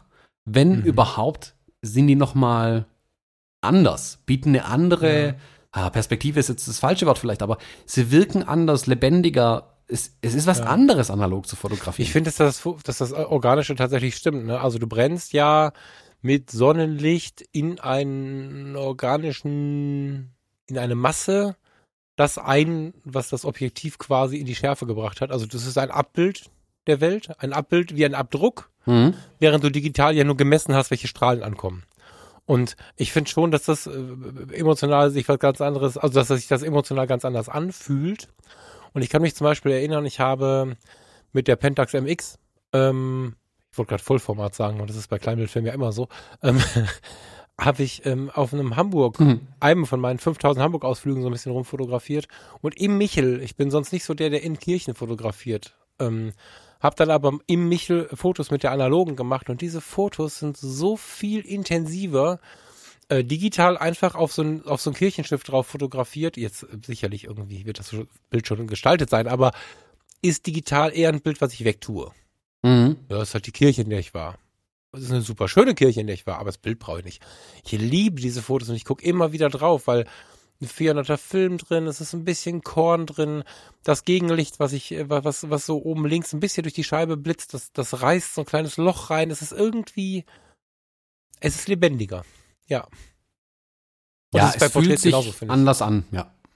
Genau, genau. Und bei Porträts wird das nochmal so ein bisschen hoch potenziert, finde ich, wenn man, wenn man so einen Menschen vor sich hat. Das ist dann nochmal eine Spur ja, intimer. Jetzt wird es wahrscheinlich zu philosophisch, aber so empfinde ich das. Ja. Naja, es, es kommt schon, es, es spielt da schon rein, weil analog muss ich ja doch schon ein bisschen mehr überlegen, was ich eigentlich tue beim Fotografieren. Mhm. Dadurch muss ich mich natürlich auch ganz anders mit dem Menschen vor der Kamera beschäftigen. Also ich kann dann nicht Mhm. einfach, keine Ahnung, 400 Bilder durchballern und hoffen, dass irgendwas dabei ist. Ich muss mir sehr genau überlegen, was möchte ich eigentlich? Wie möchte ich die Person vor der Kamera darauf vorbereiten? Ähm, Mhm. Was muss die liefern? Was darf die liefern? Was muss ich als Fotograf liefern? Ähm, ich muss mal vorher überlegen, wie ich das Licht einstelle und nicht einfach mal 20, 30 Bilder machen und hoffen, dass ich dann erkenne, dass das Licht irgendwie Mist ist. Ähm, ich muss es von vornherein richtig machen. Und Ja. dadurch entsteht eine größere Beschäftigung einfach auch mit dem Bild. Und wie gesagt, das ist das, was ich jetzt halt, durch das, was ich jetzt viel privat und analog fotografiert habe, jetzt einfach als Routine in Anführungszeichen wieder mitnehmen kann, auch in den professionellen Bereich rein. Ich meine, früher haben die Fotografen ja auch analog fotografiert und es hat, irgendwie geklappt. Also es ist ja nicht so, dass dann nur Mist dabei rauskam. Man muss sich halt damit auskennen und beschäftigen ähm, und dann geht das auch wieder. Und ich finde, es macht, es macht aber auch riesig Spaß, sich damit zu befassen. Und ich finde auch die Wirkung bei den Leuten, wenn sie die Bilder bekommen, dann ist nochmal eine ganz andere. Ja, total. Also übrigens auch, wenn man das Digitale mal ausdruckt, aber ja, ich weiß genau, was du meinst. Mhm. Ja, ja, genau. Ähm, und die Angst, ach so, genau, das vielleicht noch, wenn man über sowas spricht, ist ja ganz oft so, dass jemand zuhört und sagt, oh, ich würde gerne mal wieder analog, aber ich traue mich nicht, weil so richtig technisch, hm, das wird ja nix und ich habe das noch nie gemacht und so. Der analoge Film, ich denke jetzt immer an den Tricks, ich bin ein totaler Fan von dem Tricks 400, Mhm. der verzeiht so unglaublich viel. Ich bin immer wieder erstaunt, wenn ich da stehe. Die Canon hat ein Belichtungsmesser, ja, die Pentax hat auch einen. Bei der Pentax vergesse ich aber regelmäßig die Batterie zu wechseln. Und der Belichtungsmesser, der hat fünf äh, Dioden, Mhm. die ich durch den, durch den Sucher sehe und in der Mitte ist halt ideal und da drüber und da drunter ist irgendwie ein bisschen zu hell, ein bisschen zu dunkel. Da muss man natürlich auch nochmal überlegen, habe ich eine Gegenlichtsituation, worauf reagiert der Sensor gerade? Muss ich einfach hart überbelichtet fotografieren oder nicht? Also da gehört ja auch noch so ein bisschen Wissen dazu. Und das führt immer dazu, dass ich denke, boah, ob das was wird? Und sie werden irgendwie alle was, weil dieser Film auch so viel verzeiht. Also es ist überhaupt nicht schwer. Und wenn man sich ganz sicher sein will, dann, dann reißt man einfach mal drei verschiedene Blenden durch oder drei verschiedene Belichtungszeiten durch. Aber was fotografischer Film verzeiht, gerade so in diesen äh, Mittel-ISO, äh, ASA heißt es ja, ne? Entschuldigung, Hm. äh, in diesen mittelempfindlichen Bereichen, das ist echt faszinierend. Das ist beim Dia-Film dann anders und so, aber so ein Schwarz-Weiß-Film, 400er ASA, kannst du auch blind fotografieren. Das ist, äh, Ja, da muss man eigentlich nicht so viel dazu machen, das stimmt schon. Ähm, macht auch den Reiz so ein bisschen dann aus, das Ding jetzt gerade privat dann mitzunehmen. Also ich bin mittlerweile komplett bei Schwarz-Weiß angekommen, analog, muss ich zugeben. Äh, Farbfilm habe ich mal ein bisschen getestet, ist auch ganz witzig irgendwie, hat auch ganz seinen ganz eigenen Charme. Ähm, Genau, ja. aber ich mag gerade diese Schwarz-Weiß-Filme da drauf. Also jetzt ist gerade eher so die Frage, jetzt sammeln sich hier schon die ersten Farbfilter wieder an zum vorne draufschrauben, um da halt noch ein bisschen Ja. tiefer reinzugehen zum Beispiel. Wir können da jetzt aber nicht mehr so lange drüber sprechen, weil ich mich gerade dazu durchgerungen gerungen, geringt hab, äh, dazu durchgerungen habe, die äh, Mamiya RB67 und diverse andere Analoge zu verkaufen. Wenn wir noch ein bisschen darüber sprechen, dann kriege ich die wieder nicht weg. Deswegen müssen wir jetzt irgendwie die Kurve kriegen zu irgendwas anderem. Ich wollte die morgen oder übermorgen bei eBay einstellen. Ah, Also auch die Mamiya. ja, Uh. die Mamiya kommt weg. Willst du sie haben? Hm. Nee. Die hat ja, das Problem ist, ich muss mal gucken, was ich dafür bekomme. Das Problem ist, dass die, äh, wenn die zum normalen Buddypreis weggehen würde, wäre ich da nicht glücklich, weil sie ist, äh, die sieht aus wie neu. Hinten die Kassette hakt irgendwie nur einseitig ein. Das war aber von Anfang an so. Das stand mit in dem Bericht drin. So, das ist cool, das funktioniert. Ich weiß nicht, was mit dieser Kamera passiert ist, aber die sieht nahezu unbenutzt aus. Und die hat ja nicht das Objektiv drauf. Jetzt, mein Gott, äh, äh, also für die RB-Serie, für die RB67 gab es ja Objektive. Ich habe die Namen, Secor, glaube ich, ne? Hm. Ich glaube ja. Ja, Secor. Und die RZ kam ja viel, viel später, ist viel kompakter und ist aber auf Mittelformat gerechnet und hat ganz moderne Objektive. Und auf meiner RB67 steckt ja ein RZ Porträtobjektiv, ein 180er, glaube ich, mit einem Adapter, den ich nirgendwo wieder gefunden habe. Also alleine ist der, Adapter ist eigentlich wa- wahrscheinlich wahnsinnig wertvoll so. Und ich habe ein bisschen Sorge, dass ich niemanden finde, der zu würdigen weiß, dass da dieses endgeile Objektiv auf der endgeilen älteren Kamera steckt. Also die Kombination gibt's so eigentlich nicht. Muss ich mal gucken. Also ich werde die jetzt nicht irgendwie für 200 Euro abgeben, sondern die muss schon Na, das wäre das wär eine Schande für 200 Euro, so eine geile Kamera herzugeben. Nee, sag ich ja. Also die muss schon ein paar Euros bringen, aber die, weißt du, das ist so ein Riesenmonster. Wir haben uns neulich ähm, bei einem Bier ganz lange über Minimalismus unterhalten. Ich, ich liebe das Ding und ich werde wahrscheinlich eine halbe Träne verdrücken. Aber wie oft nehme ich sie mit? Ich habe dich mal damit fotografiert. Mhm. Ähm, ich habe mal im Hafen ein paar Schiffe fotografiert. Ich habe mal die Jojo im Nordpark fotografiert. So, und jetzt wird's schon dünn. Ähm, das ist eine richtig geile Kamera, ähm, mit der man sich Zeit lassen muss. Mir ist sie gerade ein bisschen zu groß. Das ist für mich das gewesen, warum ich sie haben wollte. Sie bremst dich hart ein. Also gerade als Stressprophylaxe ist das ein endgeiles Ding. aber ich habe ich hab die Roller Quartz hier liegen und wenn ich wirklich in einem Jahr oder so nochmal einen Affen kriege, dann kaufe ich mir halt wieder eine RB67. Aber im Moment ist es so, ich habe mein komplettes Leben umgestrickt, ich bin gerade umgezogen, ich habe hier alles neu angefangen. Ich brauche das gerade nicht. Das nimmt ganz viel Platz weg. Und wenn ich ganz ehrlich bin, die Euros dafür kann ich auch nicht, äh, sind auch nicht an der falschen Stelle untergebracht, wenn ich sie jetzt eher in der Hand habe und dann sind nicht im Schrank rumliegen. Mhm. Nee, die Mamiya kommt weg. Ähm, eine von den Spiegelreflex geht an mein Patenkind. Ähm, eine andere kommt weg. Eine will ich behalten. Und die ganzen hier äh, mit Faltenbalg und so, ich weiß gar nicht, wie sie heißen. Da habe ich auch so, so ein paar etwas exotischere, etwas geilere Geräte. Äh, die kommen weg. Mhm. Ja, ist auch die schade. Obscura. Ist auch schade, So. wenn die nur rumstehen. Dann hat lieber jemand anderes Spaß damit und bringt sie tatsächlich zum Fotografieren auch mal raus, die Kameras. Ja, also ich liebe ja diese Wertschätzung der alten Fotografie, aber ähm, was ich mich neulich so. Neulich, der Sebastian Freitag hat ja auch einen riesen Schwung an Kameras verkauft. Der hat immer noch 120 oder was er neulich sagte. Aber mir kam so der Gedanke, ich mag ja so Ausstellungen, Museen und so, ne? Mag ich sehr. Wenn ich eine Kamera zum Fotografieren haben möchte, kann ich sie mir kaufen. Wir haben so viele Kameras in den Schränken rumstehen, äh, die nach und nach abgegeben werden, dass es nicht unmöglich sein wird, die meisten Kameramodelle auch in 10 oder 20 Jahren noch zu bekommen. Ich muss mir aber kein eigenes Museum bauen. Wenn ich, wenn ich wirklich den Drang habe, mir alte Kameras anzugucken, kann ich mir einen Tagesausflug machen und dann, dann fahre ich mal in den Osten, aha, einen Wochenendausflug und gehe in, in das Museum von der VEB Filmfabrik Wolfen und gucke mir die alten Kameras an, habe noch einen ganz besonderen Tag, war was essen, aber ich muss meine Schränke damit nicht mehr vollstellen. Ich, ähm, ich find's geil, wenn man jetzt irgendwie 300 Quadratmeter hat und sich eine Vitrine hinstellt. Mhm. Mega, hab ich nicht. Sehe ich auch nicht. Und deswegen, ich glaube, ich glaube, bei mir sind sie auch nicht gewürdigt in dem Ausmaß wie vielleicht bei anderen Leuten. Ja, ja. Nee, wie gesagt, ich finde auch, Aber- sie sollten benutzt werden einfach auch. Ja, genau, ne? Und die, die ich, die ich benutze und ich habe noch ein Erbstück dabei und so, meine allererste Kamera von meinem verstorbenen Vater und so, mit der ich da damals an der Grenze gestanden habe, sowas geht natürlich nicht weg. Mhm. Ne? Aber die Mami zum Beispiel, die hat ja noch so eine ganz besondere Tasche, die passt ja genau da drauf. Ne? Objektiv mit Kamera wird einfach in die Tasche reingesteckt, dann klappst du vorne um, dann hast du da die Filme eingesteckt und so, das ist der Hammer, das Ding. Aber wenn ich ehrlich bin, freue ich mich mehr über diese Kombination. Dann sehe ich die, guck mal, die Mamiya, dann mache ich sie auf. Dann sehe ich, dass ich, die- dass ich die, die Bedienungsanleitung da drin habe, die ist im Polster drin und, und dann, dann sind die Filme so schön, das sieht alles so toll aus. Dann mache ich wieder zu und stell's wieder in den Schrank. Mhm. Und, und wenn ich ehrlich bin, dann freue ich mich, dass ich sowas gefunden habe, weil es so toll aussieht. Ja, soll sie doch einer benutzen, der damit wirklich rausgeht und, und Menschen fotografiert oder Ja. ich weiß gar nicht, was sie für ein Makro hat. Vielleicht sogar Blumen, keine Ahnung. Hm. Aber ja, warum reden wir jetzt? Wir müssen gar keinen Verkaufspodcast machen. Das haben wir letztes Mal schon gemacht. So war das gar nicht. ja, wir verlinken unsere Ebay-Seiten dann einfach nochmal. ja, noch ist sie nicht drin. Schreib mich lieber an. Ja. Also für mich hat die Mamiya ihren Zweck ja voll erfüllt, weil ähm, ich habe gesehen, wie riesig sie ist. Ich wusste zwar, okay, ich will wieder analoges Mittelformat, ähm, aber ich will keine Mamiya RB67 haben. Das war mir relativ klar. Also ich kann bestätigen, die, die Kamera ist sehr groß. Ähm, Ja, ist halt ein Berechner. Ich, du, ich muss sagen, ich, ich glaube, ich kaufe sie mir irgendwann wieder, weil zum Bremsen, ne, also wenn du jetzt voll im Stress bist, ist es schon geil. Ich habe die irgendwann in meiner, hm, wie soll ich sagen, in meiner Hochzeit des, des Krankenhausstresses habe ich sie mitgehabt. Da waren wir für eine Woche auf zwei in Port Seeland. Das ist so ein, so ein Center Parks in Seeland.